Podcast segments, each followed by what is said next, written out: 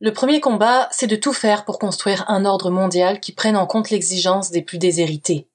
Robert Badinter. Comment cocher sauver le monde sur sa bucket list? Bienvenue au podcast épisode 10 de Planète République.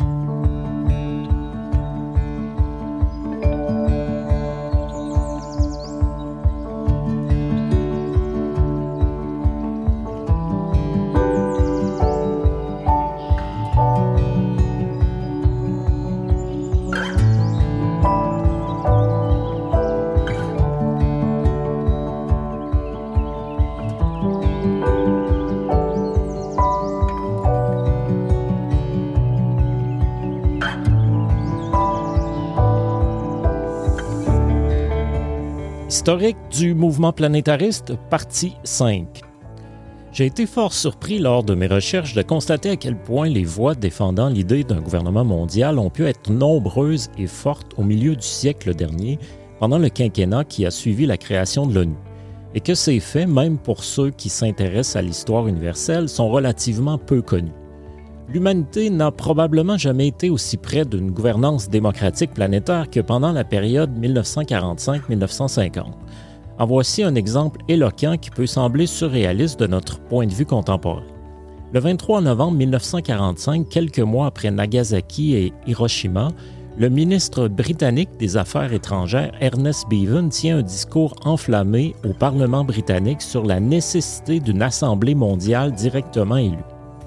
Harold Macmillan, son successeur au même poste, tiendra des propos similaires devant cette même Chambre des communes exactement une décennie plus tard, en affirmant que Pour atteindre l'objectif de la paix et du désarmement, une autorité supranationale investie de vrais pouvoirs doit être instaurée.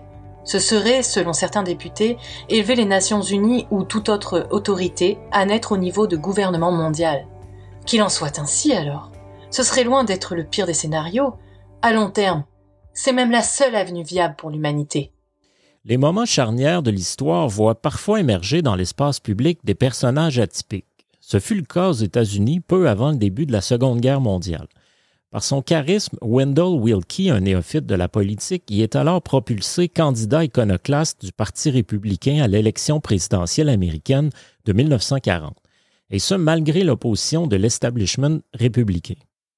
Il sera défait, mais chauffera tout de même le père du New Deal avec le plus haut score jamais obtenu jusqu'alors par un candidat républicain. Roosevelt, impressionné par la campagne de Wilkie, le mandate en 1943 pour parcourir le monde comme ambassadeur de la bonne volonté américaine. De ses voyages et rencontres en Europe, en Afrique, au Moyen-Orient, en URSS et en Chine, il tire un livre faisant l'apologie du mondialisme, One World, qui se vendra à plus de 2 millions d'exemplaires. De ce livre naîtra le mouvement des One Worlders.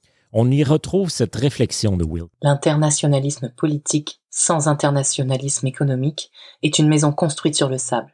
Nous pouvons affirmer aujourd'hui maintenant que l'internationalisme économique est presque qu'achevé, que l'inverse est aussi vrai. En 1945, le journaliste Emery Reeves publie aux États-Unis The Anatomy of Peace, qui défend l'idée d'un gouvernement mondial comme seul moyen d'empêcher la guerre. L'ouvrage très critique de l'ONU à naître deviendra un phare du mouvement mondialiste en émergence. C'est seulement dans un ordre mondial fondé sur la séparation des souverainetés que la liberté individuelle peut être une réalité. Emery Reeves. Petit aparté ici, si vous le permettez bien. Vous avez peut-être remarqué que j'utilise plus volontiers les termes planétariste et universaliste qu'internationaliste, mondialiste ou globaliste. Ils renvoient pourtant à des concepts analogues, voire synonymes. La raison en est qu'internationaliste renvoie tout aussi bien à une union des humains, mais avec comme substrat l'appartenance à la nation, qui, comme nous l'avons vu, est la source de bien des problèmes. Quant au terme mondialiste et globaliste évoqué dès 1916 dans un ouvrage du juriste belge Paul Otlet qui souligne la nécessité d'une juste répartition des richesses naturelles, s'il recèle une connotation positive et sont passablement utilisés par la militance planétariste au cours des premières décennies du 20e siècle, change passablement de sens à la fin de celui-ci en évoquant plutôt les effets nuisibles du néolibéralisme tels les paradis fiscaux, l'uniformisation culturelle, la délocalisation d'entreprises, les pratiques délétères pour les travailleurs et les syndicats, les communautés et l'environnement, et ou la mise en concurrence des nations par les multinationales. Dans cette perspective, l'utilisation des termes planétaristes et universalistes, moins chargés d'un sens péjoratif, m'apparaissait plus appropriée. Avant même la naissance officielle de l'ONU, donc, des voix critiques s'élèvent déjà à son endroit. Une cinquantaine de notables américains s'étant réunis dans la ferme de Greenville Clark à Dublin, au New Hampshire, affirment en octobre 1945 dans la Déclaration de Dublin, quelques jours avant l'entrée en vigueur de la Charte de l'ONU, que celle-ci ne permettra pas de remplir sa mission d'empêcher à nouveau la guerre.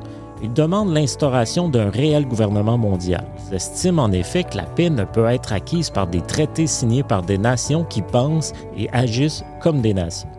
Clark est bien au fait des limites de la charte. Il a été un des nombreux contributeurs à sa rédaction.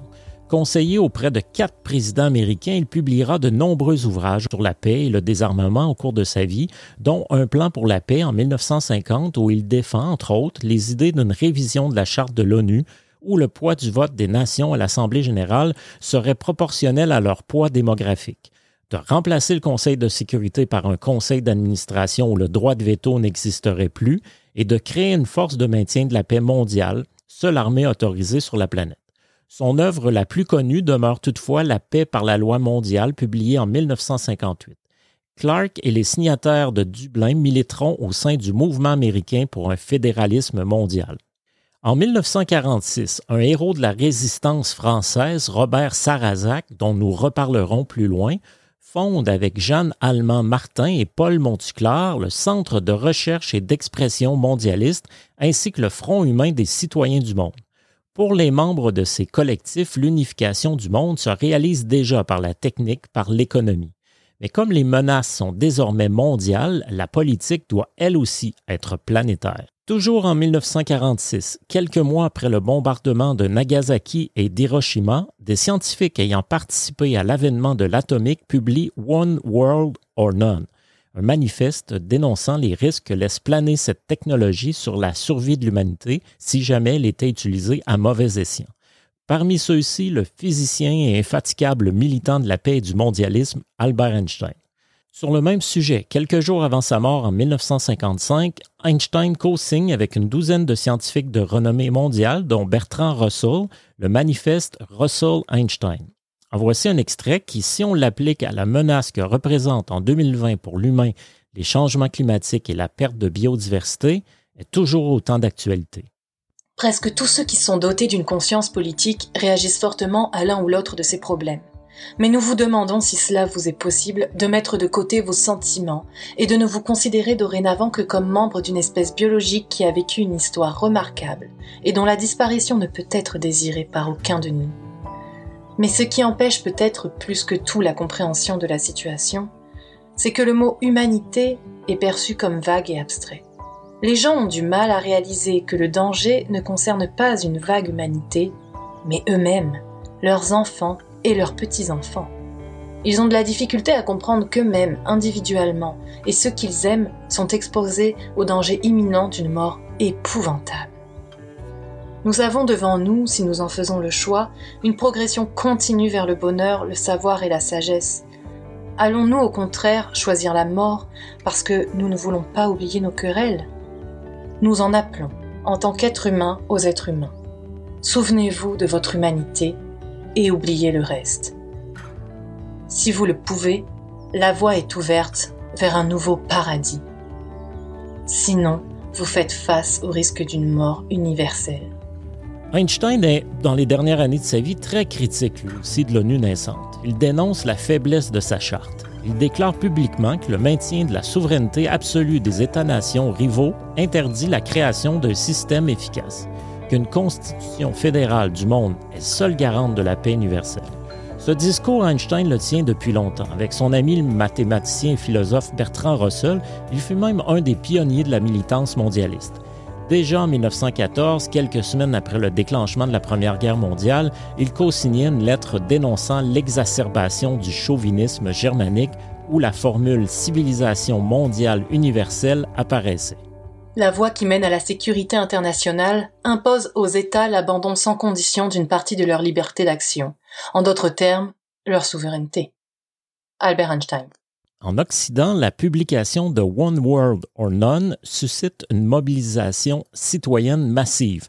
Des manifestations contre le nucléaire émaillent la décennie suivante. C'est pour une de ces manifestations que l'artiste britannique Gerald Oldham dessine en 1958 un logo qui deviendra un symbole internationalement reconnu de la paix, de la non-violence et du pacifisme. À l'origine, il ne se veut pourtant que l'emblème des militants de la campagne britannique pour le désarmement nucléaire dont Bertrand Russell est l'instigateur.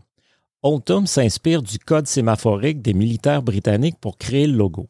Les deux branches qui pointent à gauche et à droite renvoient au N et la barre centrale au D pour Nuclear Disarmament. En 1946, le député britannique Henry Osborne, avec l'appui de 130 collègues de Westminster, de toute allégeance confondue, refusant tout comme lui l'inévitabilité d'une troisième guerre mondiale, fonde le groupe des parlementaires britanniques pour un fédéralisme mondial. En 1951, souhaitant sortir ce mouvement du Parlement du Royaume-Uni et faisant appel à la fibre mondialiste de leurs collègues des autres parlements du monde, ils créent l'Association mondiale des parlementaires pour un gouvernement mondial qui regroupera jusqu'à 800 parlementaires de 10 pays en 1967. La même année, 98% des députés du Danemark se déclarent officiellement mondialistes. Cette même année, le fonds One World Trust est créé. Sa vocation est de contribuer à la recherche et à la diffusion des connaissances sur la gouvernance mondiale. Les deux organisations britanniques et mondiales œuvrent encore à ce jour, la dernière sous le nom d'Association mondiale des parlementaires pour une action globale. En soutien aux démarches des parlementaires, un mouvement populaire international du nom de Croisade pour un gouvernement mondial prend de l'ampleur. Lors de son premier congrès au Luxembourg en octobre 1946, ses militants le rebaptisent Mouvement pour un gouvernement fédéral mondial. C'est tout pour l'épisode 10. Merci à Magali Roland d'avoir prêté sa voix aux citations. Le thème musical du podcast est la pièce Who Would Have Thought de l'artiste Crow Wonder. Elle est une courtoisie libre de droit disponible sur Free Music Archive. Vous trouverez sur la section blog de planèterépublique.org, tel qu'écrit sur le logo du podcast, le texte du podcast et ses références ainsi que d'autres textes. Vous trouverez également sur planèterépublique.org les liens pour devenir membre, acheter le livre en version e-book ou encore faire un don. Merci de partager surtout à ceux qui vous sembleraient intéressés par un tel sujet. Merci de votre écoute et au plaisir de vous retrouver pour l'épisode 11.